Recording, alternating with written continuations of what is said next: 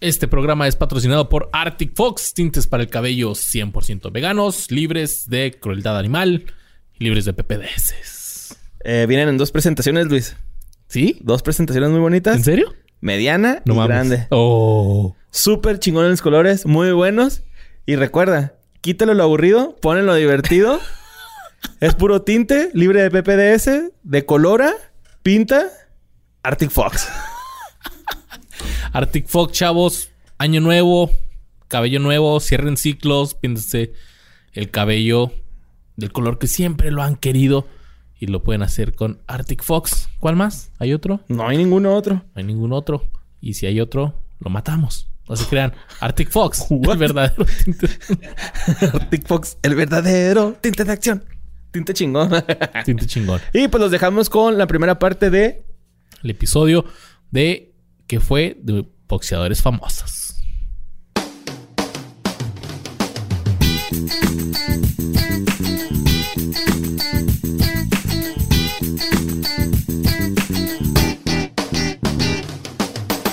Bienvenidos a un programa más de que fue de ellos, el podcast donde hablamos de que fue de personalidades de los noventas, de cualquier cosa, sea, deportes, artistas, cantantes, de todo.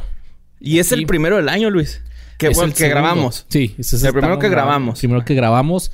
Ya volvimos de vacaciones y tenemos a Sam Butler. Finalmente. aquí. Ahí sí. no cohetes. Que vino desde bien lejos, de allí enfrente. Nuestro vecino, nuestro vecino. Nuestro vecino de set. Aquí Sam Butler. Sam, Gracias. finalmente estamos contigo. Gracias por invitarme. Tenía muchas ganas de estar en el programa. Este, pues están hablando de qué fue de ellos, pues toda mi generación. de la generación del Sam. Ya sé, ¿Qué ¿verdad? fue, Sa- qué fue de Sam Butler? Se puso gordo y viejo. Pues todos vamos para allá, ¿no? Ah, ya. Sí, es cierto. no, miento, miento. Siempre estaba gordo. Puse una foto de ti. o Tú la subiste, tú chiquito. Sí. Sí, es que... ah, Pero, usaba, pero usaba pantalón husky. Así le ¿Cuáles son decían. Así le decían a los pantalones para los niños gorditos. Para no ofender. Ah, a de los bombachos, ajá. Decían, Husky. Sí. Sí, que tienen como tira, ¿no? Acá. Sí, no, no, estaban, sí estaban así un poquito más gruesitos que los regulares. Ok, ok. Sí, y mi papá era de esos, mi papá era bully, decía, decía, hey, Tubby, así como, Ah, por el de la pequeña Lulu. eh, Tub- no, Tubby, Tub- como no, no Teletubby. sí. Ay, sí. no, Toby. Este Tubby. es un caso para la araña. Tub es como una tinaja, así, y luego decía Tubby, Tubby, y lo, ya después se enojaba, decía Tubbalard, o sea, tinaja de, de grasa. Sí. Recio, mi, jefe me- mi jefe la que aplica es la de... Ah, es que ya tengo hambre. No es cierto, tienes mucha reserva. Siempre me dice así, güey. Siempre un gachote, güey, que me Pero es que creo que creo que se desesperaba mi papá porque pues salí igualito a él. Y, y yo creo que él de cierta forma decía, ah, si lo puedo ayudar a que no esté gordo, pues... Lo voy a ayudar, ¿no? Mejor para él, pero pues... Eran los ochentas. Sí. Eso era normal también que... sí. Y pues para toda la gente que se hizo el propósito este año nuevo de bajar de peso, pues ya ríndanse, pues ya sabemos que no, no va... Ay, pinche Luis. Ya no desalientes a la gente. Te creas, pinche no, Luis no, Sancho. échale ganas. Que se esperen a que el clima se caliente tanto que se queme la grasa sola. Ey, yo, yo sí, yo sí me estoy esforzando por un beach party. Sí, un cuerpo playero. Es todo. También yo fuera Sí, de pedo. las focas yo- tienen cuerpo playero. Ah. Las morsas, la ballena, la orca. No, si fuera de pedo, yo, te- yo quiero bajar de peso porque sí, ya. Ya. Ah, para ponerte otra vez Luis Sabroso, ¿no? Muy sabroso otra ¿Eh? vez. Luis Sabroso, de, de Luis Aunque- Sancho a Luis Sabroso. Aunque ahorita estamos de moda los gorditos. Saludos. Sí, güey, ¿no? Sí. Sí. Sí, güey, Sí. ahorita el gordibueno está de moda. Obviamente que pues uno que parece tamalito mal amarrado, pues no. oye, No, pero están ricos los tamales, entonces también. Ah, You entonces... got it. Fuck la dieta. Lo, lo de hoy es estar gordito. Vamos para allá. No, no, pero saludable, Sí, vamos a ponernos saludables porque eh, si tenemos un cuadro de obesidad evidente, güey, el COVID nos puede llegar gacho, güey. Entonces, este, Vamos a pues cuidarnos para que-. Tiene más área de dónde agarrarse. más carnita donde agarrar. Pues Sam, tenemos un episodio especialmente para ti porque sabemos de tu pasado eh, que no vamos a mencionar porque es muy tétrico, pero ah, te creas. No podemos mencionarlo si no tendríamos que matar a toda nuestra audiencia. Entonces, no, no. Pero miren, antes de con- yo tengo un intro porque tengo intros para Sí. para estos episodios. Si bien la humanidad siempre ha condenado la violencia, existen miles de leyes alrededor del mundo que protegen a quienes son agredidos y la fuerza bruta es moralmente mal vista casi en cualquier lado. Aún así, el ver a dos güeyes que se agarran a putazos es visualmente muy llamativo y por ahí dice que si son mujeres en traje de baño y en lodo es mucho mejor. Ok. Eso dicen, no me cancelen, por favor. Pues afortunadamente la sociedad supo cómo hacer ese acto de entretenimiento de forma legal y hasta lucrativa, inventando el deporte llamado boxeo. Che, boxeo, con reglas simples, tienen 12 oportunidades de dos minutos cada una para darse en la madre, sin playera y en traje de baño. Pero para que el golpe sea más alcolchonadito, vamos a ponerles guantes rojitos. Ok. Oye, pero antes era sin guantes, güey. Sí. De hecho, lo ¿Antes prohibieron. era sin guantes? Sí, güey, porque la, la gente aprovechaba eh, en los golpes a bajar la cabeza y la coronilla de la cabeza es la parte más dura del cuerpo, entonces se les quebraban las manos, güey. O sea, antes era pinche. O sea, esa era la defensa. rudeza. La Ajá, sí, güey, era recibir el putazo, pero con la coronilla de la, de la cabeza. O sea, ya era deporte boxeo, pero... El boxeo, el boxeo originó como miles de años antes de Cristo. Sí, ah, pues es que a huevo alguien le quiere... a güey. huevo- Sí, es- es que a huevo le quieres partir la madre a alguien, Sí, ¿no? y luego, alguien pues, quiere ver, a huevo. Es una forma de... eh, los gla- gladiadores, todo tiene que ver con... Con, una pelea. pelea. entre personas, ¿sí? Entonces, el pugilismo, ¿ya? ¿Se dice en español? Ajá. es. Sí, el pugilismo. Sí, es, es antiguísimo. Es mucho más antiguo. Oye, que- Sam, ¿y- ¿y siempre ha sido de 12 rounds? Yo tenía entendido que antes eran 15, ¿no? Algo así. todo, Antes depende- era hasta que se cayera uno, güey. Ah, ¿sí? Acá. ¡A la No, sí, de hecho estuvimos hablando de eso en el Dolop. sí, de ¿Sí? que- sí, de 35 rounds. La, la idea de, de, um, de una pelea de box es eh, realmente los términos llegan, llegan a los términos los dos contrincantes, sus managers y todas las compañías. O sea, hay, hay peleas que son de 8 rounds, hay peleas que son de 12 rounds, hay peleas que son de 15 rounds. Tres, así, ¿eh? Y por ejemplo, también hay eh, como Don King, que era el promotor de los más famosos. A ciertos peleadores él, exi- él exigía que el ring estuviera más grande. Ok. Sí, porque como Muhammad Ali, a él le gustaba andar corriendo en el ring y era un boxeador defensivo. Entonces, entre más distancia hubiera en el ring, mejor para él. No era fajador, que les dicen, ¿no? El fajador es el que pelea acá. En corto. Sí, y de hecho, pues la pelea que hubo hace poco, a la exhibición de Tyson, ¿verdad? Estaba bien chiquito el ring y dije, wow, se van a agarrar a, a- a- a madrazos ahí. Qué Pero chido. todo eso se determina con, las, con los dos. Pero entonces, ¿cuándo fue cuando empezaron a, a poner guantes?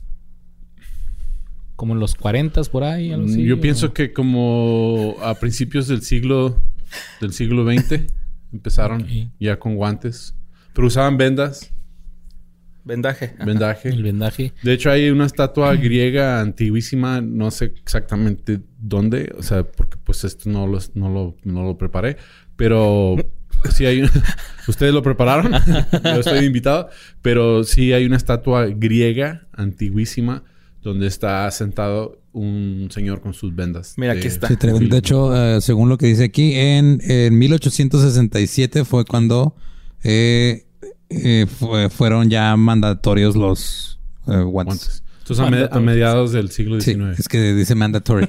No sé si te acuerdas también de esta película de ah, Django, güey, que Leonardo Mandingo. DiCaprio los pone a, a pelear, güey, ¿no? O sea, a boxear. a- y al último, no, güey, pues dale un pinche martillazo ya.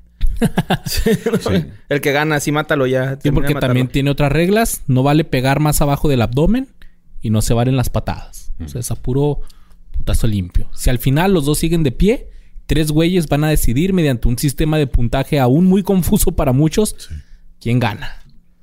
Y ahí es este.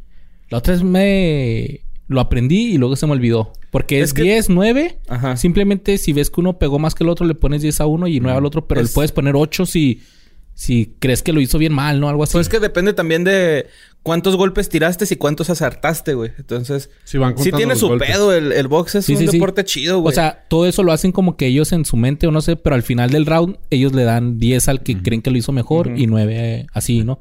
Y Sí, 8, 8 de plano Ojalá sí. si fuera la secundaria, ¿no? Sí, La ojalá, 10 o preparatoria. 9. 10 o 9, carnal. Pero pues no es así, tristemente. De hecho, de hecho, este lo he, mon- lo he mencionado antes, eh, que lo, de hecho lo platicamos en el Dolo, porque había un episodio del, del box. Y um, Se me fue la onda. No, es más, es más peligroso. También se les va la onda a varios boxeadores después de pelea. Este, de, los dos deportes de pelea en jaula y box, para mí el box es más, mucho más peligroso. Porque eh, tienes 12 rounds. Nomás te pueden golpear en los órganos vitales. o sea, Ahí en la cabeza, ahí en la ¿no? cabeza. O sea, nomás ahí te pueden golpear. Es constante los golpes en los órganos vitales. Y luego te, y luego te caes y te dan chance a que te levantes.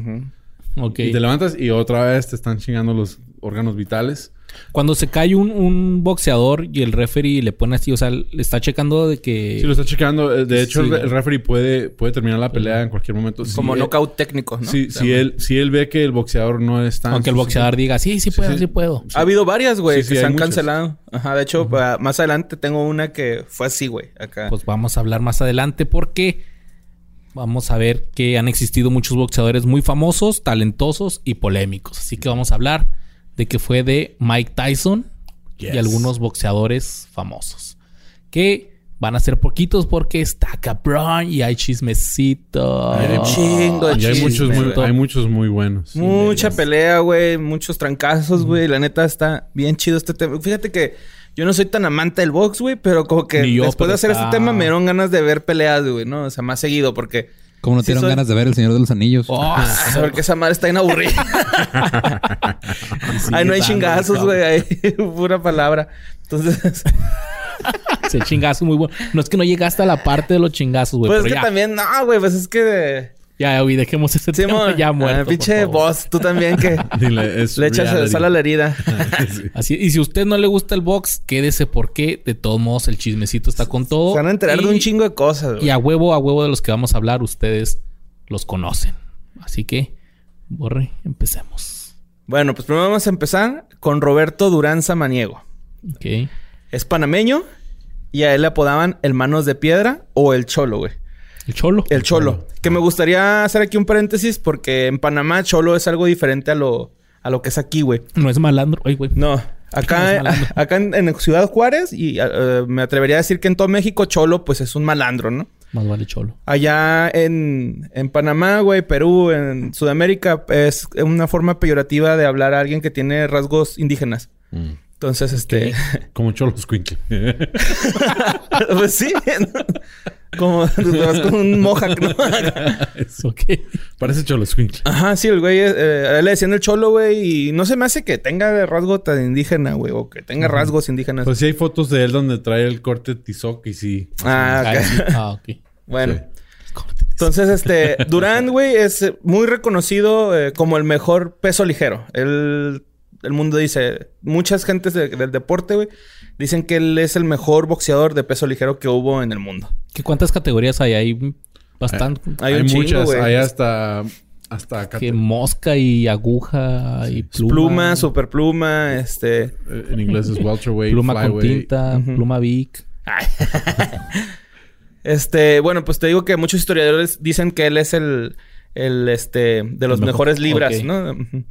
Entonces, este, derrotó en peso ligero a otros campeones contemporáneos, tales como Esteban de Jesús, Suzuki Goods y Chimatsu, que esos fueron sus como dos victorias más cabronas. El veterano cronista estadounidense Rich O'Brien catalogó a Durán en el número 3 en- eh, entre los 10 más grandes boxeadores de libra por libra. Además de otorgar, otorgarle por parte de Sports Illustrated el reconocimiento del mejor peso ligero de todos los tiempos.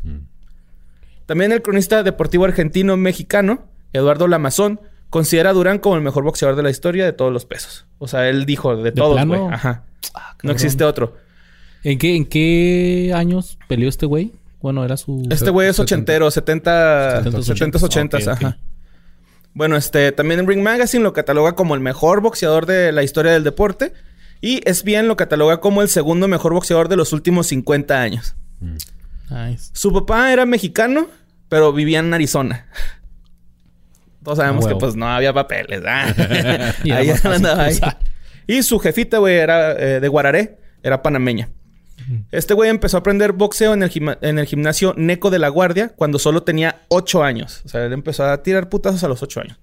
Es que hay chavitos que a esa ya le ponen su chinga a medio mundo. güey. Sí, güey, pues es que, como platicamos ahorita fuera del área, de- del área, del aire, este, eh, pues los boxeadores casi todos vienen de, de abajo, güey, ¿no? Porque, pues, a- a la pinche vida es putazos, güey, ahí, güey, ¿no? Y más que nada, o sea, a lo mejor se escucha mal, pero en ese nivel, ¿no? En el socioeconómico.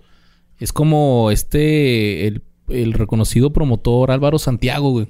Que fue a buscar peleadores allá y les aventó una salchicha y el que agarraba. No, chocolates, ¿no? Sí, güey. que, que después este güey no sabe qué sustancia es hasta el momento, ¿no? Sí, sí. Pero pues bueno, para el Stonehands, su primer y único entrenador fue Néstor Quiñones, el popular Plomo Espinosa. Que también quiero eh, hacer aquí un paréntesis, güey. Tienen apodos súper chingones, güey, los, los, este, los boxeadores, ¿no? Y que se nota que no se los puso el perro Bermúdez. Ajá, sí. Que el perro Bermúdez hubiera puesto otra pendejada.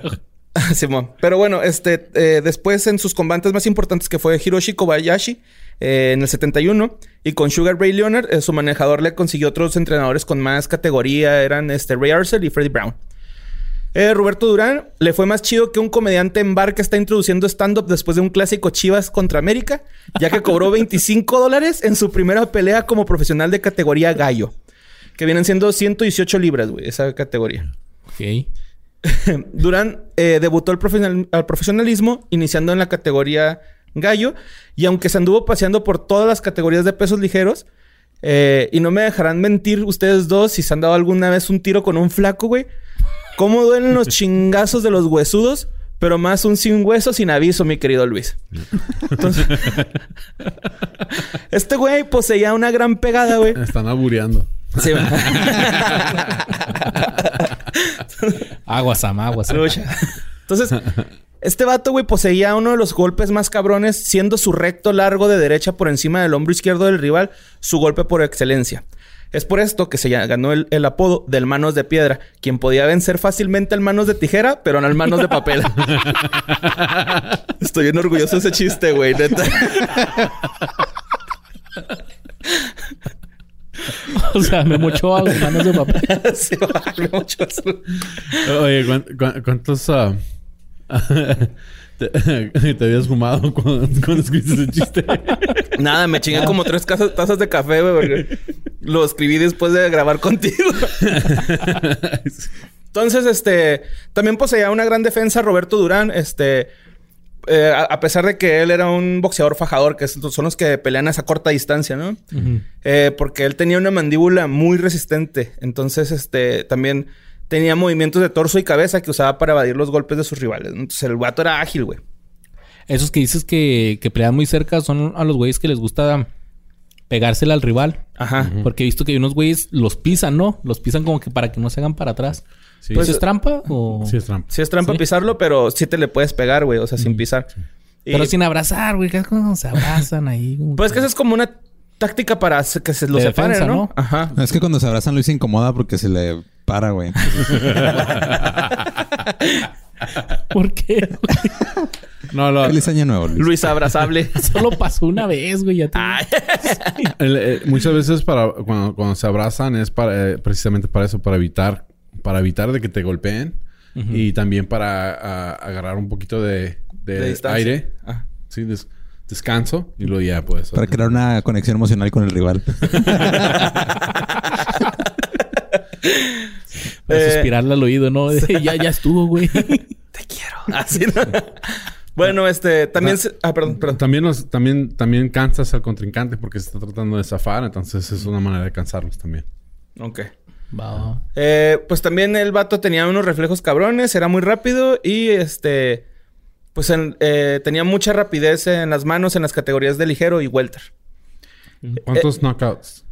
Dice. Ah, no... Muchos. Ay, güey, no tengo ese dato, ¿eh? Ese sí se me pasó ahí poquillo, pero... Empezó Traigo las, las peleas, entonces a lo mejor ahí podemos hacer una prox. A ver, déjame. Porque en peso ligero es, no es muy común los knockouts.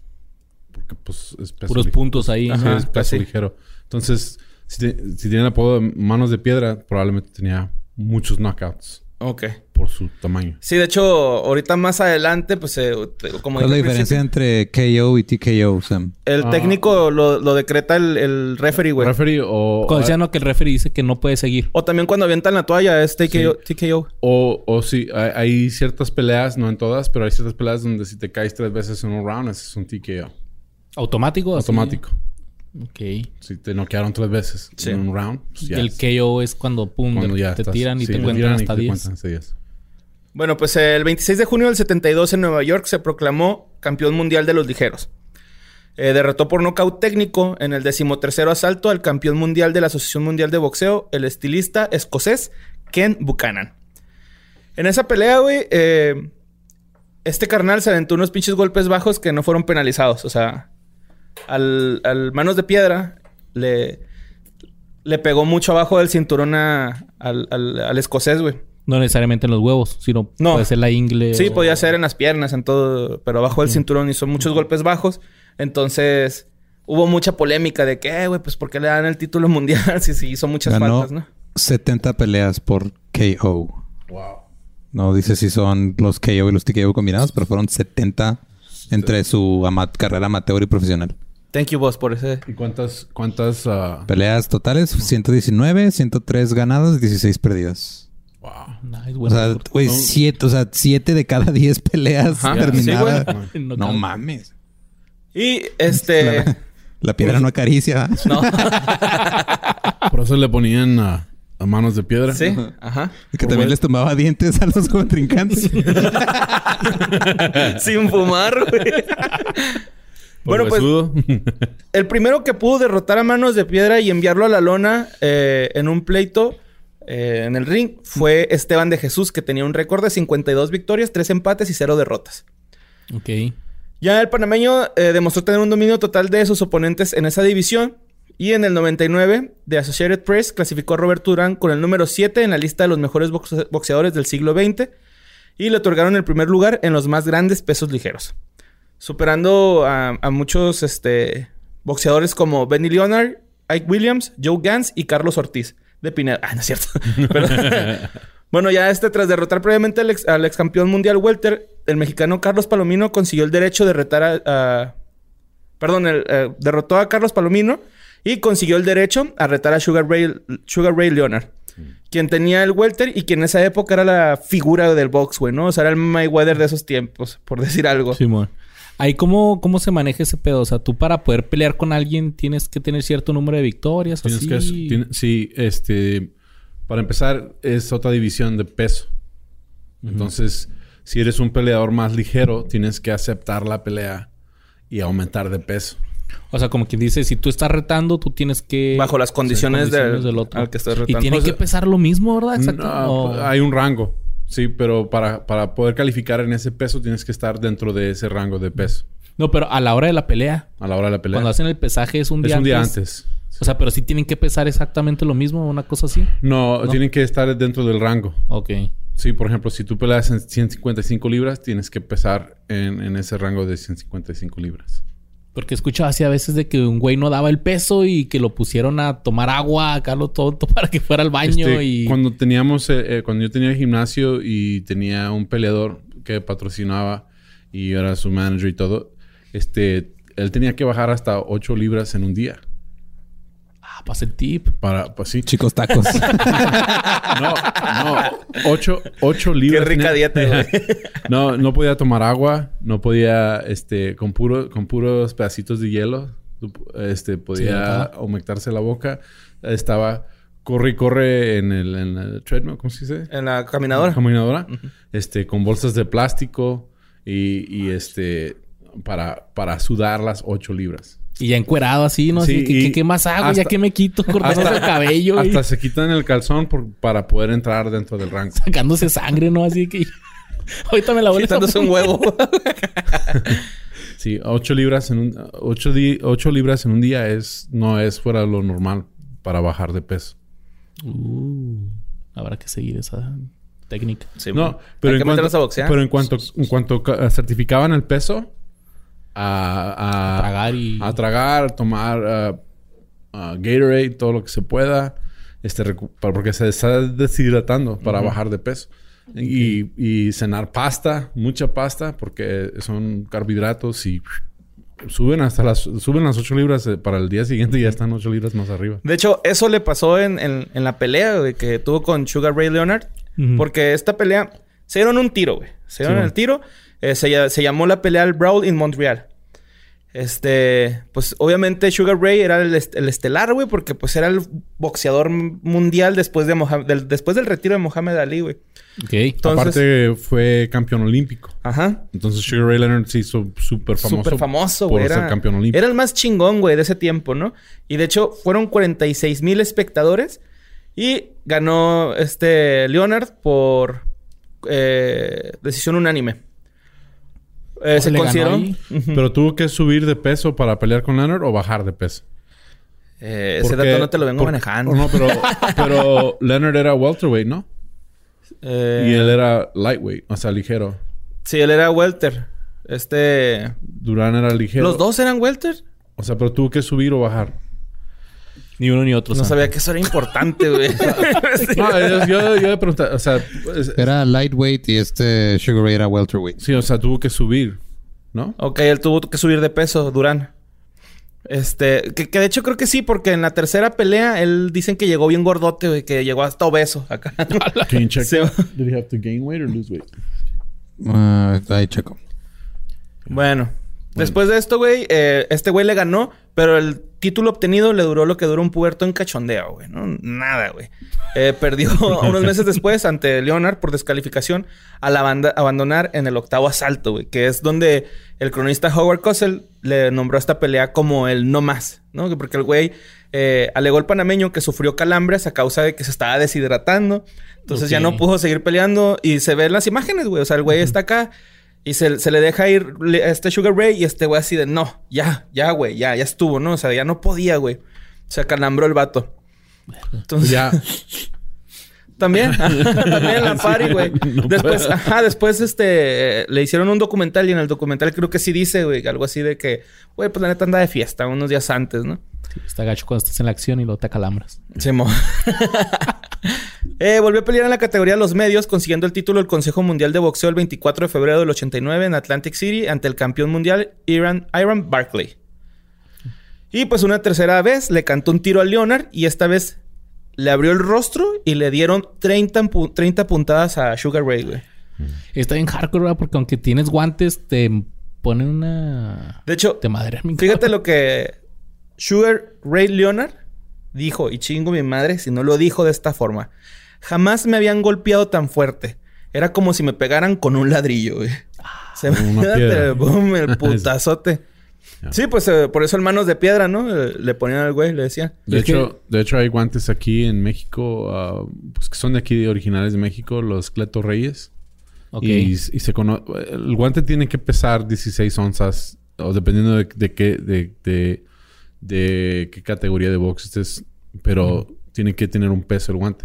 Pero el Cleto Reyes lo hacen bien delgadito de aquí de... De los nudillos. De los nudillos. Sí, Ok. pero pesa, pero, es, pero es el peso... um, Le echan tierra, güey, acá. Certificado. en Entonces, el a- pulgar, ¿no? a muchos de los mexicanos les tienen miedo. O sea, los boxeadores mexicanos tienen fama de que pegan muy duro. Sí. Que usan esos guantes. Y pegan muy duro y les gusta usar Cleto Reyes porque pegan duro. Ok. Sí, entonces... Sí, o sea, la, la pelea fue por el welterweight, entonces tuvo que subir de peso. Sí. Ajá. Ya. Entonces, este, si tú ves un chavo con unos Cleto Reyes y están desmadrados los guantes y, y te va a pegar duro. sí. Oye, de hecho, eso decían. Yo me acuerdo que en la secundaria, güey, cuando te ibas a dar un tiro, te decían agarra piedritas, güey. Para que aprietes más la mano, pero no sé si funcionaba, güey. O sea. No, a mí nunca... Pero eso es Ah. hacer trampa, güey. Sí, ah, No, trampa es aventarle las piedras, güey. O No, ponerte unos anillos. no, sí, pues Te las es que- ponías abajo. sí, porque es más, es más masivo el. Que de el hecho puño. también eso es una trampa, ¿no? Es De que se ponen las A- vendas a de Coto- yeso. A Coto lo agarraron con, con vendas de yeso, Miguel. Pero era puro coto nada más. ¡Ay, güey! Bueno, en los supermedios peleó con Vini Paciencia, quien era 11 años más joven. y no tenía paciencia. Así se llama, güey. Eh, que tenía 11 años, eran 11 años más joven que él. Y este, este güey pues le ganó sin problemas, porque te digo, en esta pelea también Durán se presentó muy obeso, ¿no? Ok. Y Sí, es que también, ya le, le gustaba el party. al sí, ya, ya, ya empezó a agarrar la fiesta. Es que, güey, ahí ya agarró ganan el un ro- ya era chingo, rockstar, Sí, boxeador ganan un rockstar. chingo, güey, los boxeadores, güey. Y si los cambia bien cabrón, ¿no? Sí. Güey, sí. También peleó con el Macho Camacho y perdió la pelea Camacho, porque dicen güey. que los jueces se la robaron, güey. O sea, Y es que- posible. Ya. Yo, lo, yo lo que pienso que... Y, y pasa en, en- en todo ámbito. Yo lo he visto tanto en la comedia como en, en ah, deportes y todo. Este, cuando tienes hambre, trabajas duro, haces mucho. Pero como dice el dicho, haz- crea fama y échate a, A dormir. a dormir. Y échate unas líneas. Sí. Eh, y, y este... ah, pues, pues es lo que pasa también. Es- son chavos que nacieron bien pobres, crecieron luego bien con pobres. feria. Ya tienen feria y dicen... y esperaban que hubiera... Y, y yo lo he visto, como estaba mencionando, lo he visto en la comedia donde, donde tú dices, no, pues cuando logre esto va a estar chido. Y lo llegas a ese nivel y lo dices, bueno, ya logré esto, ¿ahora qué? ¿Qué más ¿Qué puedo más hacer? puedo? Entonces llega un punto que... Tachas y perico. Verga.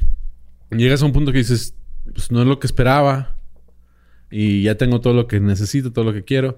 Y ya como que se te quita ese deseo de... Oye, Misa, ¿me no estás tomando? Sí, como que no. Ah, ok. Entonces, Bueno, en el 97 este güey ya tenía 46 años y se dio un tiro con Jorge Locomotora Castro. Es la primera pelea, es la primera pelea la perdió y la segunda la ganó, que es lo que ahorita decíamos afuera de, de grabación, que se fue a Argentina a pelear un rato, ¿no? Luego el 14 de octubre del 2006 fue exaltado al Salón de la Fama del Boxeo Mundial en Riverside, California. Yes. Y en el 10 de junio del 2007 fue ingresado al Salón Internacional de la Fama del Boxeo en Canastota. Canastota. Está al lado de Canastita. Fue no mames. Categorizado por la revista Ring Magazine como el quinto boxeador más importante de los últimos 80 años y es considerado por analistas internacionales como el grande boxeador latinoamericano de todos los tiempos. Mhm. Este güey eh, tiene un récord que no entendí muy bien. A ver si tú me puedes ayudar un poco con esto, Sam. Pero según tiene el récord de haber hecho knockout en todos los rounds. O sea, en el round 1 hizo Oh. knockout. En el round Pues 2... es posible. Eh, Algo así Pues yo hizo entendí. 70 knockouts, yo creo, sí. sí, sí es posible que... Sí, Por o sea, menos, no, ¿no? no que hizo knockouts en, el, en, en, en una sola pelea, güey. Fue No, no, no, que- no. Ajá, no. O sea, pero de O sea, que por lo menos... No quedó en- alguien en, en un round. En cada round. Ajá, en cada- cada round noqueó a algún contrincante. Por lo menos una vez, Ajá, ajá. por lo menos una vez. O sea, no, chido. entendí muy bien ese récord yo. Bueno, no sé si sea cierto o no, pero sí, está, ch- sí tiene sentido. 70 knockouts y 12 rounds. Sí, o sea, Y luego ya en el 2012 Durán colaboró y actuó en un reality show televisado llamado Los Durán, donde compartía estelaridad con los demás miembros de su familia muy al estilo de los Osborne. o sea, así como que No, Pues, casi- bueno. yo un reality show. eso. Ya ella no peleaba, güey, entonces ya no. Ese mismo año en Panamá se llevó a cabo la filmación de una película biográfica sobre su carrera boxística, la cual fue dirigida por Jonathan Jakub Jakubowicz y protagonizada por Edgar Ramírez, Usher Raymond como Sugar Ray, Ana de Armas y Robert De Niro. güey. Ujú. Estoy chida esa película. Ya. También se aventaron un documental que se llama Yo Soy Durán, con la participación de Silvestre Stallone, Mike Tyson, Robert De Niro, entre otros, y en donde se recalca que Roberto Durán, más que pelear por el deporte, peleaba por una nación que estaba siendo chingada por el dictador Manuel Antonio Noriega. como que, Que- le dio esperanza a la gente ahí, ¿no? Sí, güey, estaba- eh, la gente lo consideraba un símbolo de que no se tenían que bajar los brazos, aunque él lo había hecho en una de sus peleas, ¿no? Contra Sugar Ray. Aunque te acalambraras. Simón, y también se hablaba de la invasión de Estados Unidos en Panamá. Simón. Ay, ay, El 26 de junio se reportó en la prensa que Manos de Piedra, de 69 años, a- eh, del año pasado, 2020. en 2020. Ok. Se reportó en la prensa que Manos de Piedra, de 69 años, había sido hospitalizado por precaución por un virus de resfriado, pero tras las pruebas dio positivo a COVID-19. Y... Mira, mi Luis, puedes decir que tienes algo igual que Manos de venciste el COVID. ¿Sí Y- ¿Y sí sobrevivió? Sí. El 4 de enero del 2021 salió una nota en donde se dice que se va a subir al ring contra Julio César Chávez en una pelea de exhibición en la ciudad de Culiacán para promocionar un reality show que están haciendo los dos boxeadores y que saldrá próximamente en Netflix. No, güey. Eso anda haciendo, anda haciendo. o sea que ah, se anunció esto antier. Ah, ajá. antier que sí, grabando este antier. episodio. Hoy es 6 de enero que estamos grabando, entonces antier. Ay, órale. Wow. Sí, ma. Puro pedo. Pero- Muy bonito, güey, y- la y neta. no, le, no le tocó pelear contra... Pues los de acá más de esta época, ¿no? O sea, contra un Chávez o contra un... Pues eh, No, la- no. las últimas peleas así con importantes fue con la locomotora, güey. Sí, después que una década anterior, ¿no? Y la cruz, la cruz azul. Pues Macho Camacho, Macho Camacho es, es, es reciente. tiempos, ¿va? Ok. Que Macho Camacho era puro show, ¿no? Era. La neta. A mí se eh, hace que él se puso ese apodo. ¿Macho Camacho? sí. Yo me quiero llamar Macho Camacho. ¿Ya a se los- murió el Macho Camacho, ¿eh? No estoy seguro. ¿A los boxeadores quiénes les ponen los apodos? ¿Ellos mismos? ¿O Los los entrenadores. se los tiene que poner alguien en más? el gimnasio se, se los van poniendo. Mira, su última pelea, güey, fue con Héctor Camacho. Con Macho Ok. Camacho. El 2001. Sí, Patrick es- Gusen, Pat Lawler fueron sus últimas peleas, güey. pues Macho Camacho sí es. Pero Ma- Macho Camacho fue el último de pelear con Roberto Durán. Y perdió el título NBA de supermediano. Va, va. Pues aviéntate el otro, ¿no? De una vez. Pues mira, mi Luis, 90 peleas invicto, 13 años campeón del mundo, Ah, el ya. cocodrilo más atrevido por dárselo en el Vaticano, amigo sin compromiso de la Salmita, compa de Salinas y enemigo de Cedillo, güey. Julio César Chávez, mexicano, ex cocainómano y jamás ha usado condón, güey, porque carne con carne se siente más suave, güey. es considerado por muchos en términos estadísticos como el boxeador que ha dado, el mejor boxeador que ha dado México. Yo creo que sí, sin duda, güey. Sí, güey. en una carrera que abarcó 25 años, Chávez ganó títulos mundiales en tres diferentes divisiones de peso: superpluma, ligero y superligero. Julio César Chávez fue reconocido por su excepcional pegada, su poderoso gancho al hígado, y el insensate acoso a sus oponentes y una mandíbula extremadamente resistente. O después se empezó a poner el gancho al hígado él solo, la neta, güey. Eh, fue considerado uno de los mejores, este, libra por libra del mundo de la década de los noventas. Fue incluido en el prestigioso Salón de la Fama Internacional del Boxeo en la edición del 2011. Y pues para hablar un poquito de Julio César Chávez, él nació el 12 de julio del 62 en el ejido Tobarito. Muchos dicen que es de Ciudad Obregón. Pues yo supongo que ahí está el ejido Tobarito, ¿no? En Ciudad Obregón. Eh, y dicen, güey, que el vato nació ese día porque le reventó la fuente a su jefita de un vergazo, güey. Y esto lo dice su mamá. Y chingo a mi jefita si su jefita no dijo así, güey. El doctor me dijo que ese niño iba a ser futbolista o boxeador de los buenos. Y tuvo razón, güey. Órale. Su papá era ferro- ferrocaliero- ferrocarrilero, güey. Y fíjate lo que ahorita estábamos diciendo que muchos son muy pobres, güey. Vivían en un vagón, güey, ellos, güey. Entonces, mames. la mamá eh, lavaba ajeno, güey, y el papá era ferrocarrilero. Y él se ponía en triste de que su jefita siempre anduviera lavando ajeno. No vamos a hacer ese chiste, ¿sí? De, de lavar ajeno. Oye, Sí, lo, no me quedé si estabas... lo irónico que ahorita es está de moda a agarrar vagones de tren y hacerlos casa. sí, los hipsters. Ese güey era hipster, güey. Ajá, Simón. Sí, Eh, pedos de que el de ellos todavía estaban en las vías. De repente llegaban y no estaban en la casa. Bueno, este güey comenzó en el mundo del boxeo como aficionado a la edad de 26 años. Ah, pues empezó tarde son, ¿no? Ya. Sí, ya, ya grande, güey. En el 79 representó a Sinaloa en la Ciudad de México y perdió ante Diego Ávila. Según Chávez, Ávila estuvo protegido por los jueces locales, por lo que decepcionado abandonó el boxeo aficionado y pasó al profesionalismo como todo un máster, güey. Por sus huevos, ¿no? Así. Ay, ¿qué, sorry, ¿qué- qué se necesita para pasar al pro? ¿Caliente agarre o...? ¿No? ¿Decir? Bueno, en, no Decir sé- ya soy pro. Sí. Sí, no, no sé aquí en México, pero en Estados Unidos sacas una licencia de boxeador este, con el estado, por ejemplo, el estado de Texas, y ya tienes tu tarjeta profesional. Es como para la de portar armas, pero las armas son tus puños, güey. Sí.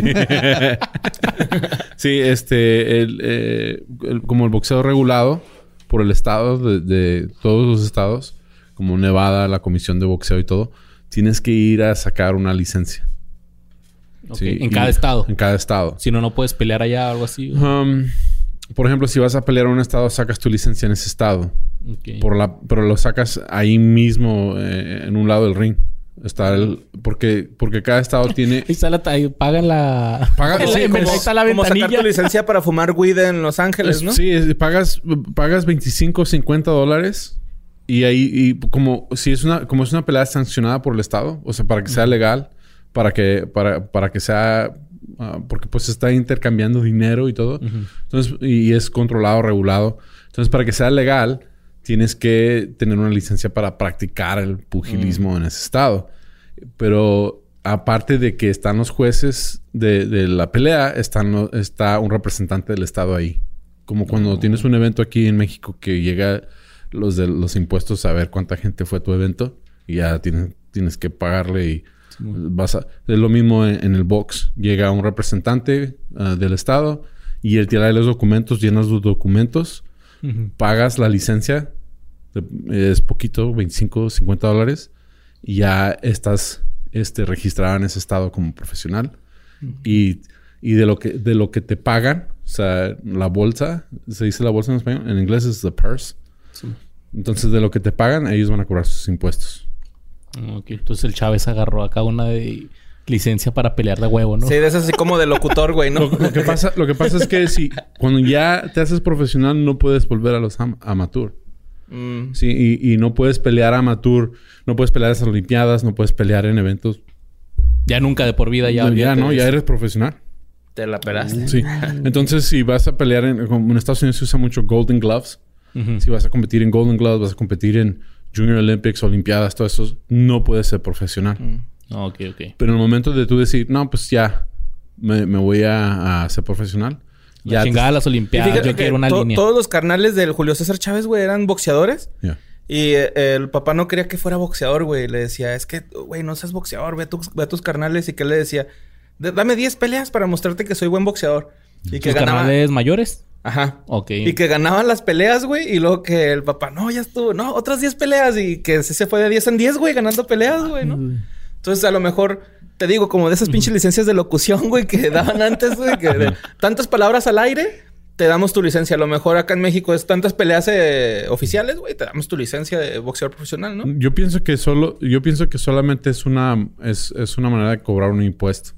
Y de, y de poder tener ah, récord récord de, de, de cuántas peleas llevas y, y tú pagas, tú ganas y, o pierdes, de todas maneras te pagan, porque ya es, ya es, ya estás más en, en entretenimiento, ya estás entre- ya hay gente comprando boletos, viniendo a ver, a ver las peleas, ya no es de tu escuela o de, de algún evento, o sea, ya es, ya no, no puedes retroceder. Entonces, Va, va, va. el tomar ese to- tomar esa decisión es una decisión grande porque hay muchas muchas cosas que puedes hacer como amateur que te convienen. Como Sugar Ray Leonard ganó medalla de oro en las Olimpiadas Julio, um, Oscar de la Hoya o sea diferentes um, boxeadores. Entonces ya eliminas la posibilidad de hacer eso.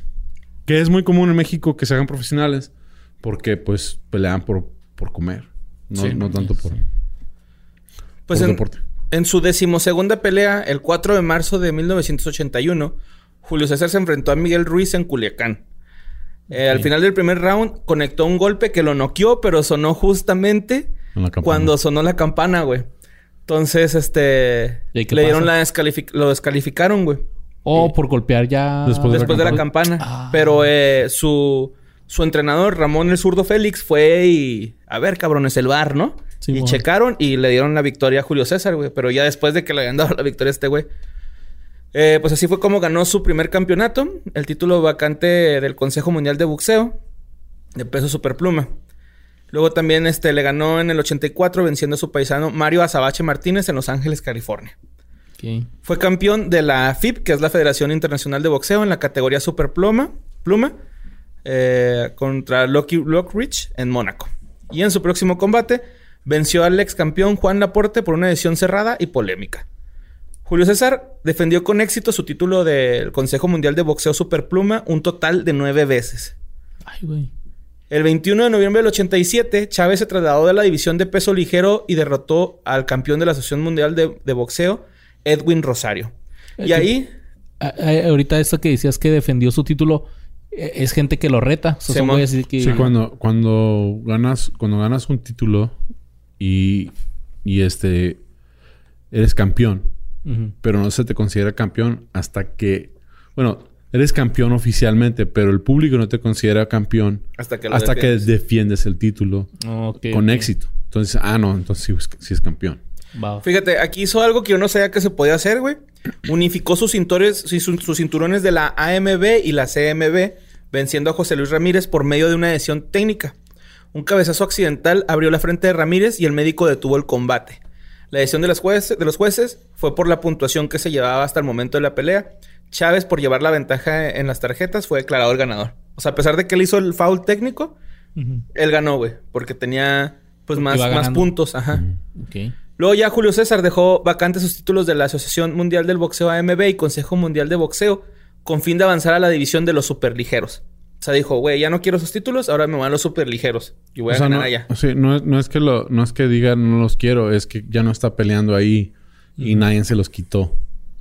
Ah, ok. Sí, entonces como nadie se los quitó, tienen que escoger quién es el campeón basado en quién es el mejor. Él ya se fue a otro- otra división, ya está en otro peso. Ok. Dice, no, pues ya no está él, va a ser fulano. Y él tiene que defender ese título para, para ser considerado el campeón. Va, va, va. Entonces los dejó vacantes. Ah, ok. Entonces nada más los dejó como Sí, es que el ya güey no... que deja el departamento sin avisarle Sí, al rentero, ¿no? Así. Ahí les dejo los pinches títulos. Bueno, en su próximo combate, güey, conquistó el título mundial del Consejo Mundial de Boxeo de peso superligero al derrotar a Roger Mayweather por segunda vez. El papá de, de Floyd Mayweather. ¿No? Sí, ¿no? ¿No? Creo que sí. No sé, güey. yo- ¿Roger? Roger Mayweather. Bueno. Bueno, yo según yo no, pero Según yo se llama Floyd Mayweather, señor. vos. Sí, Floyd Mayweather, señor. Bueno, luego El tío o algo así. Simón a lo mejor, ¿no? Qué incómodo. güey. Mayweather, güey, no salió de su esquina después del décimo asalto, dándole la victoria a Chávez por eh, nocaut técnico. Tiraron la toalla, ¿no? Es ahí. Es este... Es her- era hermano de Floyd Mayweather Senior. Senior. O sea, el Es tío. tío de... de Ah, mira, de. Floyd de Junior. Bueno, ya el 17 de marzo del 90, Chávez se enfrentó al talentoso campeón invicto peso superligero de la Federación Internacional de Boxeo, Meldrick Taylor, en una pelea por la unificación de su título. Mientras que durante toda la pelea, Taylor iba ganando, pero Julio César Chávez, lo último. tranquilo y lo derribó restándole solo 16 segundos a la pelea, güey. Yo vi esa pelea. ¿Sí? Sí, yo vi esa pelea. Y, y yo estaba yo estaba adolescente y yo vi esa pelea. Pero, güey, Porque iba ganando qué Taylor. cabrón, güey. ¿no? O sea, 16 segundos antes, güey. Es que su estilo de pelea Cruz Azul, güey, así, güey. Cruz Azul a la inversa. güey. Se llama. Y es que él, eh, es que eh, eh, veías a Chávez pelear y él aguantaba los chingazos y... Y repartía. Y, no, y no cedía, o sea, lo ponía al jale, le ponía al jale, le ponía al jale. Que, que de hecho hubo mucha controversia, güey, porque como fue knockout técnico, eh, el, el, el, el árbitro, eh, él dijo... Referí. Ajá, el... Bueno, sí, árbitro. Re- no sé. referee, árbitro. Eh, dijo, la detuve porque Meldrick había recibido mucho castigo, muchos golpes bastante duros, y es ahora, y es hora de que se detenga. No soy cronometrador y no me importa el tiempo. Cuando veo un hombre que ha tenido suficiente, detengo la pelea. Después de este pedo, determinaron que tenía lesiones en el cráneo y andaba meando sangre, güey. El pinche Taylor, güey. Eh, por lo controversial y la vez a la vez espectacular del desenlace de esta pelea, la revista The Ring la nombró la pelea del año de 1990 y posteriormente la pelea de la década para los decenios de los 90. Mames. Y, no, y esa no era en pay-per-view. Eso era en la Eh, esa tele era abierta. en la tele ya. Y luego, Yo pues, me acuerdo de esa pelea. ¿sí? Ya. ¿Qué estás haciendo, mesa? Estábamos en- Viendo la está- pelea. Estábamos viendo la pelea. estábamos en mi Ah, casa. una botanita, ¿no? Estábamos- chéves. sí, está- estaba un tío, un tío político y mi primo y todo que eran súper fans de, de Julio César Chávez. Es que la familia se reunía para ver pelear a ese Ya. cabrón. Y Meldrick, y Meldrick Taylor, pues era, era pues un contrincante bastante difícil. Entonces, era esa pelea donde dices, ¿quién va a ganar? Chido. Y ganó Chávez. Y era como que ya lo habían perdido. Me estoy, me estoy acordando ahorita de mi tío y mis primos y... Haciendo ya- coraje. ya ¿no? Estaban todo. aguitados, sí. Porque los fans de Julio César Chávez en ese entonces Eran fans. eran como los fans de los Dallas Cowboys. o sea, caían bien gordos. Sí. No, no, es que, pues es que sí, ahora ya más, más mayor ya lo entiendo, pero en ese entonces decía, ¿cómo chingan con Julio César Ajá. Chávez? Porque era, era un fervor Sí, de. está un cabrón orgu- un, este güey. orgullo. Yo me hice fan, güey, de él leyendo sobre él, güey. Pero fíjate, le dio la revancha a este cabrón, güey. Y se lo volvió a chingar en el octavo round. Y ahora, en vez de dejarlo meando sangre y con pedos en la cabeza, güey, le dejó un pedo en el habla, güey. O sea, ya no Ah, hablaba chida, güey, el Taylor. Después de la unificación de los títulos de Chávez, peleó varias veces defendiendo su título el 8 de diciembre del 90 con King Duke An, eh, noqueándolo en el tercer asalto. Aquí tengo un chingo de datos de peleas, güey, así como que todas las que defendió. Ujú. 91, 18 de marzo del 91, derrotó por nocaut técnico a John Dupsessis, eh, que era como el cuarto mejor boxeador de ese tiempo. El 14 de septiembre del 91 ganó una decisión unánime sobre el ex campeón del Lonnie Smith. 10 de abril del 92 derrotó por la vía del nocaut técnico en el quinto asalto a Ángel Hernández. Más tarde ese año derrotó a Frankie Mitchell mediante un knockout técnico en el cuarto asalto. También al macho se lo chingó y eso que anduvo al Floyd, güey. Así, no echándose para atrás. El macho Camacho, güey, estuvo corriendo y se lo chingó, güey. Y está bien chida, güey. Ya es que cuando van a hacer, a hacer la pelea, pues los ponen de frente y la madre. Sí. Y el macho Camacho se le pone de espalda y el Julio César, quítate, güey, lo empuja. No, es que era bravo el güey. no, sí, güey, neta estaba. Era bien entrón, güey. Era bien entroncillo este güey. Pero, sin duda, güey, una de las que más chingonas peleas de este güey fue contra Greg Haugen. Eh, fue en el 93. Eh, que es el video este que se hizo muy famoso en Facebook hace poquito que le decía: A ti no te voy a tener compasión. A ti no te voy a tener compasión. A ti te voy a arrancar la cabeza. No, no, no lo vi. No, es- se hizo como medio viral ese video, güey. Pero antes de la pelea, güey, Haugen se dedicó a insultar y a menospreciar el récord de Julio César Chávez, que era 82 victorias y 0 derrotas. A la madre. Y que chinga su madre ese güey, aunque no haya dicho así. Son 82 taxistas de Tijuana que hasta mi madre hubiera podido noquear. O sea, él Oh, despre- despreciaba sí, su récord, ¿no? Eh, y también decía que no hay 130 mil mexicanos que puedan pagar un boleto de entrada. Para la pelea, eh, esta pelea, güey, se iba a llevar a cabo en el Estadio Azteca. Ah, sí, sí me sé esa historia, güey. Este güey así de que no, güey, pinches mexicanos no tienen feria, güey, para pagar una entrada de box, güey, ni se va a llenar. Y muchos, muchos güeyes de la prensa le decían a Julio César Chávez así de que, güey, ¿no te da miedo ver el Estadio Azteca medio vacío? Y él les decía, no, güey, yo tengo fe, güey, en que la gente va a ir a verme pelear, güey. Bueno, pues este, Julio César Chávez No, respondió. hasta tanga hoy iban a hacer para poder... Julio César, güey, respondió a, a- a este cabrón diciendo: De veras lo odio. Cuando me mira, quiero vomitar. Voy a darle la peor paliza de su vida. Voy a hacerle tragar sus palabras, güey.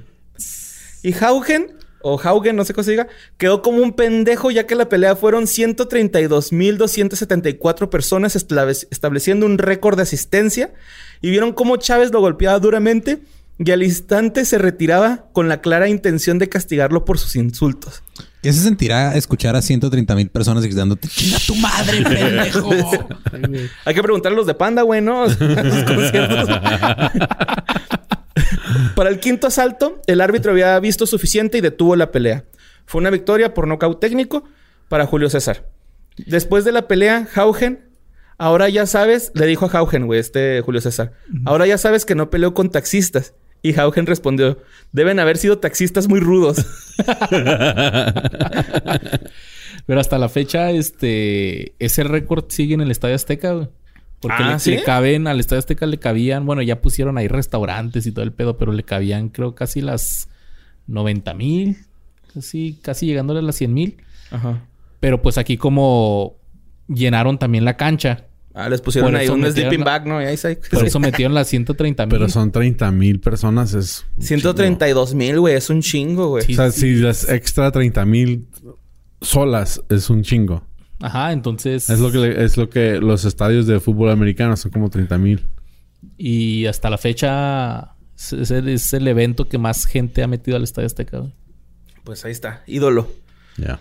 Ya después de 11 defensas exitosas del título, Julio César Chávez subió a una división de más pesos para retar a Pernell Whitaker No me acuerdo de esa pelota. eh. para el título de peso welter del Consejo Mundial de Boxeo en septiembre del 93.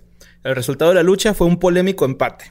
Años después, Chávez confesó su frecuente uso de cocaína a partir del año 93, lo cual pudiese haber disminuido sus capa- capacidades boxísticas. Ay, le está dando la cocaína. Pero, que- ajá, pero que de hecho dicen, güey, que ah, le favoreció un chingo a Julio César Chávez, güey, que de hecho le dieron el empate para que no perdiera lo invicto. Ok. Entonces era así como que, güey, pues el empate para que no pierda lo invicto, va chido este morro, ¿no? Pero Whitaker, Whitaker le ganó a, a De La Hoya, ¿no? No sé, Luis traía. Ahorita traeremos esos datos. Tranquilo, mi Sam. Lo estoy tratando de acordar porque ya hace muchos años. No avances tan rápido como mexicano queriendo cruzar el cerco. El 18 de diciembre de 1993 derrotó al británico invicto Andy Hooligan por medio de un knockout técnico en el quinto asalto. En enero del 94, México conocía al subcomandante Marcos Oh, y. Chávez se enfrentaba a Frankie Randall, quien era conocido por tener el mejor jab del box en esos días.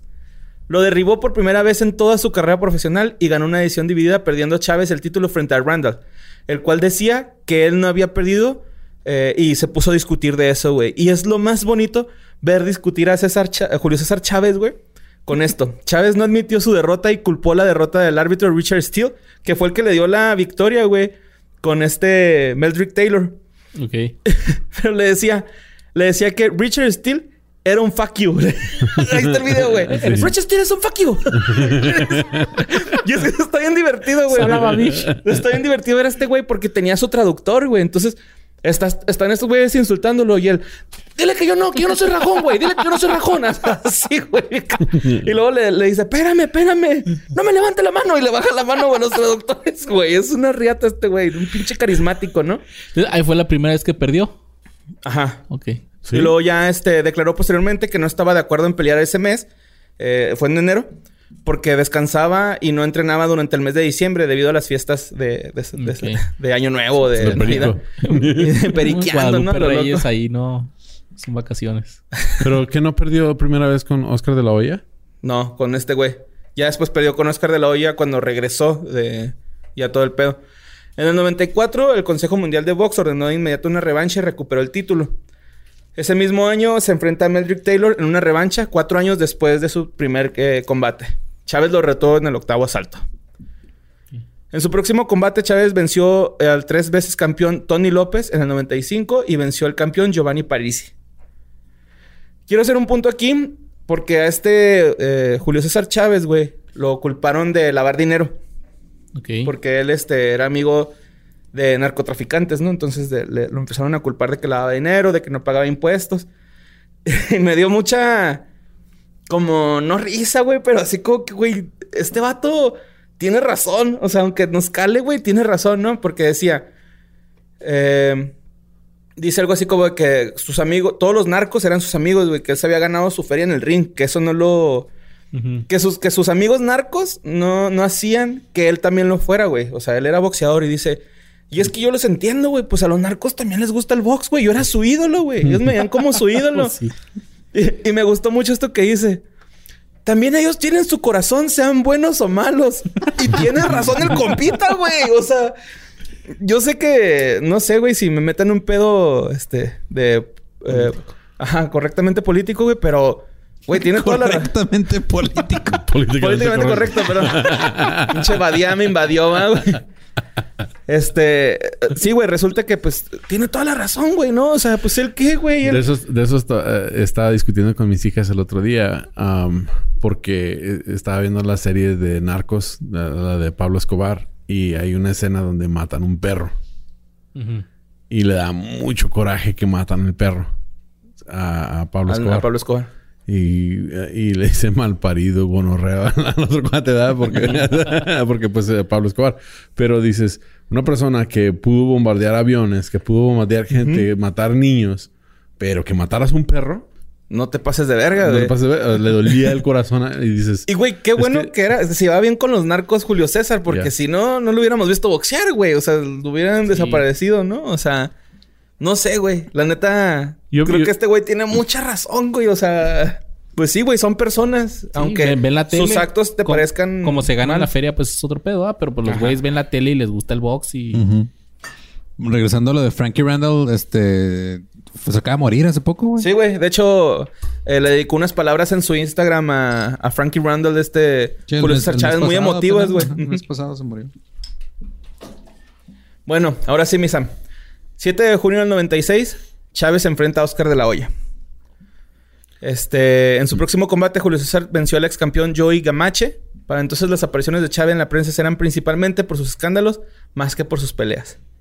Eso no lo, no lo puse porque pues ahorita lo vas a decir tú, ¿no? Va, porque sí, creo va. que es más importante para Chávez, güey. Lo vi en, en una entrevista, como un documental producido por Patti Chapoy. y Oscar de la Hoya dice, yo no sería nadie sin Chávez, ¿no? Entonces lo quiero dejar ahí, ya que Luis ahorita nos cuente ese pedo. Pero la prensa le había adjudicado una mala reputación de indisciplinado, ya que se decía que descuidaba su entrenamiento, que se pasaba gran parte de su tiempo en fiestas bebiendo con diversas mujeres, entre ellas la prima de nuestro fotógrafo favorito, Mendicuti, güey, la Salma Hayek, güey, ¿no? Con la que sostenía un romance. Y, güey, en el documental ese, güey, la jefita dice, de, de Julio César Chávez, que ella llegó a ver a Salma Hayek hincada pidiéndole a Julio César Chávez que se fuera con ella a los United, güey. No mames. Wow. Y este güey, que, que este güey le decía a la jefa, es que está muy flaquita y chiquita. Y no, no, como que no me gusta tanto, güey. Güey, imagínate poder rechazar a Salma Hayek de esa... f- Güey, yo me muero, güey. ¿Sabes cómo? Es- No mames, güey. La neta... Ídolo, güey. bueno, este... Chávez también pasaba por una fuerte crisis en su O vida a él le personal. gustan las gordibuenas. Yo creo. Sí, pues es que eh, su primera esposa era Curvy, güey. Y también la segunda, que era esposa de un amigo suyo que falleció ¿no? y se la Ah, trampó. Aplicó un... Carla... No, no. No, eh, este O sea, sí se esperó que se muriera el esposo. A lo mejor le habló a uno de sus amigos narcos. Ey, pues, ah, ya sé.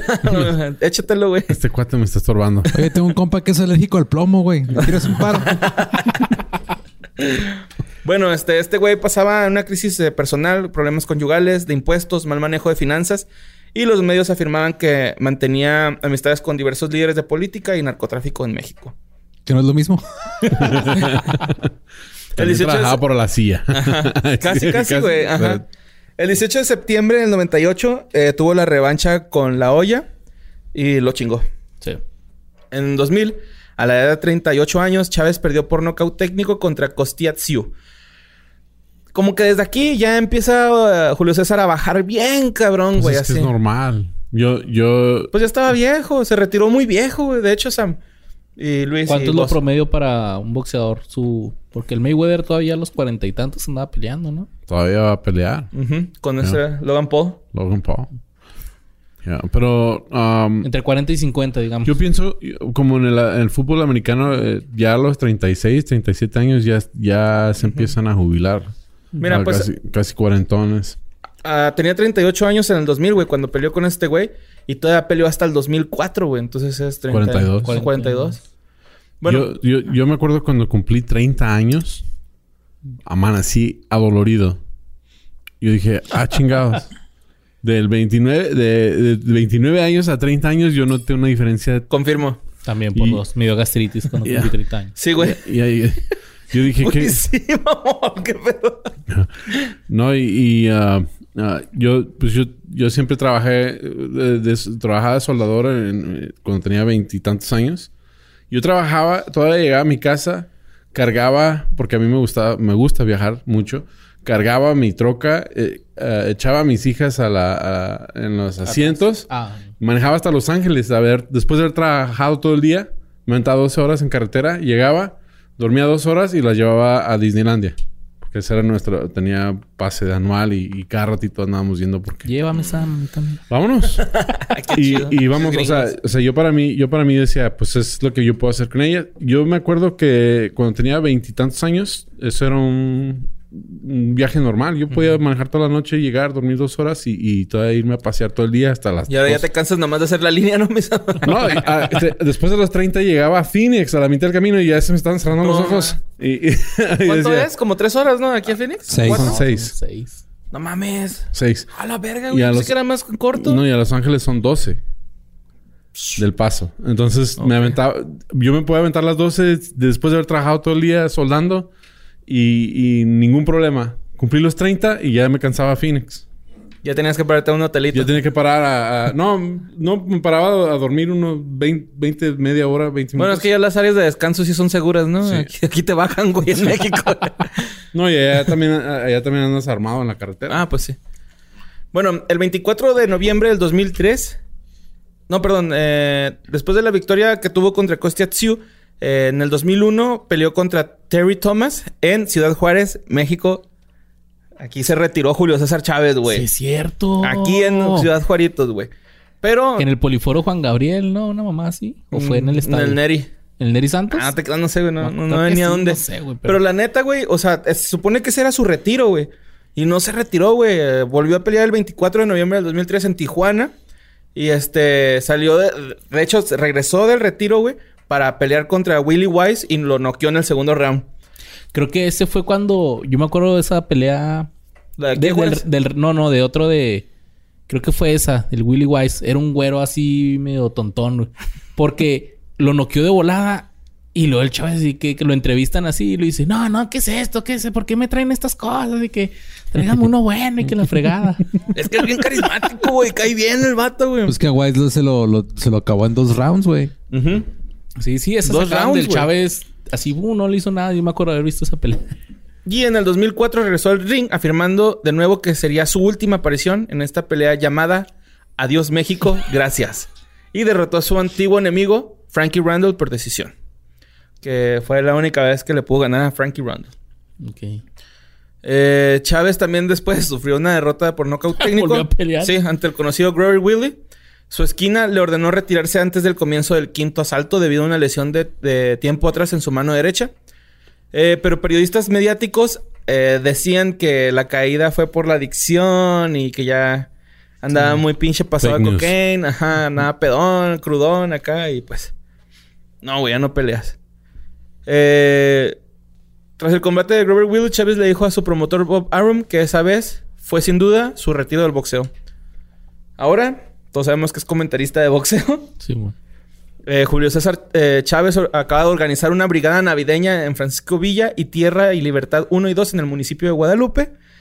El 4 de enero del 2021 salió una nota en donde se dice que se va a subir al ring contra Julio César, eh, este, contra Manos Roberto. Durán, el Manos de Piedra. Una pelea de exhibición en la ciudad de Culiacán para promocionar el reality show que están haciendo de los, do- los dos- dos boxeadores y que saldrá próximamente en Netflix. También dijo que su nieto, que acaba de nacer, era el bueno. No, no como su chavo Balín. Ya di, eh, la, la pelea aquí en Juárez fue en la Plaza de Toros, que ya no existe. Ah, ya. Plaza- Ahora es un Walmart. Ahora es un Walmart. Ajá. Ahorita anda Ahora entrenando. vas caminando por el pasillo 7 y dicen, aquí fue donde Julio César Chávez. Sería chido. aquí es donde Julio César Chávez le partió la madre a Terry Lee Thomas y ahí están los jalapeños curtidos. Deberían de poner una plaquita en el Sí, piso. ajá. Y luego ahorita anda entrenando a Osvaldo Benavides, que es uno de los actores que sale en la serie de Monarcas. Y eh, estos días ahora que falleció Armando Manzanero, güey, el vato le dedicó unas palabras bien chidas ahí en Instagram, así como que, eh, carnalito, te voy a extrañar. Y Se se dijo, ¡contesta! Ah, no, eso fue Celia Lora. O sea, ¿sí falleció? ¿No era broma de Día de los Inocentes? No. No, sí falleció. Sí falleció. Qué culero morirte ese día. ¿eh? y también O se- nacer ese día. También, ajá. Sí. Imagínate que mi chavo hubiera nacido ese día, nadie me hubiera creído, güey. Así de, Pues "No, por eso el Sam no le regala nada en su cumpleaños, güey, porque cumple el 28. Ah, que eres el 28. Es que yo pensé que era puro pedo, güey. Por eso. Este, y pues se despidió también emotivamente en su Instagram de Randall Frankie. Y hace poquito, güey, hizo algo que nadie pensó que iba a hacer. Le dio su bendición al Canelo y, se comp- y hizo otra cosa que a mí me sacó de onda, güey. Se comprometió con el candidato a la gubernatura de Sonora para resolver el problema de adicciones entre los jóvenes que existe en ese estado, güey. Wow. Amén. Y ahí anda, güey. Al pie del cañón. Pero el ese güey le va a estar diciendo a los chavitos, eh. No se droguen bien. Mira ¿Cómo queda? Espérense después de que, de que ganen a 70 peleas y luego ya pueden empezar. Ajá, sí. Así, Es un buen speech. Que de hecho, fíjate que Julio César Chávez decía que él no quería tomar, güey. O sea, que él no quería ser bebedor porque su papá era alcohólico. Ujú. Y él decía, no, yo no voy a ser eh, alcohólico. Yo por eso pura coca. ¿Qué dice? Sí. Y él dice, güey. ¿Y se encola? No. Pues a veces depende de qué tan firme esté la cola. Ese güey dice que la única droga que, que probó en su vida, güey, fue la cocaína, güey. Entonces, así que, no, yo nada más cocaína, no me metí otras chingaderas. Ah, es que qué bueno. Se dio pues. un pericazo, güey, en el Vaticano, ese güey. ¿Cómo estuvo? O sea, el güey contó que andaba ahí. Que fue al Vaticano a visitar al Papa y que entró al baño y... Preste. Está inspirado, ¿no? Así que un. un- Yo me- lo imagino, yo me lo imagino haciendo el pinche espejo, güey, acá, así haciendo la línea en, en el tanque del excusado. Cortándola con un Cortando- crucifijo, güey. con algo que se encontró ahí, va, güey. Con el gorrito, güey. así. Diciendo, no mames, güey, estoy con el papa. Así, no, güey, acá como que no, sin creérsela, güey. Acá, Por ¿no? el padre, el hijo. A la verga. Una cross line en vez de una cross.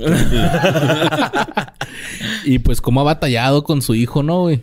Acá el video donde lo, lo caga porque está... Que nomás estás bailando y haciendo pendejadas en tu celular. Pero es que yo no lo... O sea, yo no culpo al hijo. Yo... Tu papá es Julio César Chávez. Sí.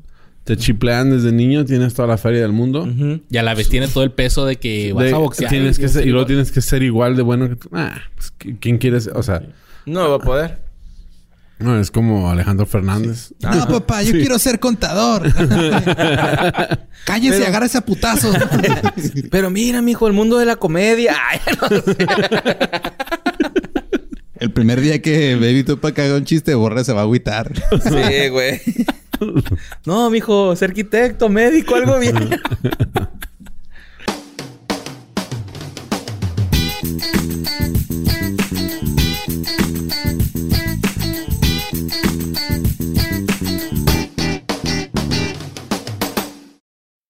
When you need mealtime inspiration, it's worth shopping Kroger, where you'll find over 30,000 mouthwatering choices that excite your inner foodie. And no matter what tasty choice you make, you'll enjoy our everyday low prices, plus extra ways to save, like digital coupons worth over $600 each week. You can also save up to $1 off per gallon at the pump with fuel points. More savings and more inspiring flavors make shopping Kroger worth it every time. Kroger, fresh for everyone. Fuel restrictions apply. Judy was boring. Hello. Then Judy discovered ChumbaCasino.com. It's my little escape. Now Judy's the life of the party. Oh, baby, Mama's bringing home the bacon. Whoa, take it easy, Judy. The Chumba life is for everybody. So go to ChumbaCasino.com and play over 100 casino-style games. Join today and play for free for your chance to redeem some serious prizes. ChumbaCasino.com. No purchase necessary. Void where prohibited by law. 18 plus terms and conditions apply. See website for details.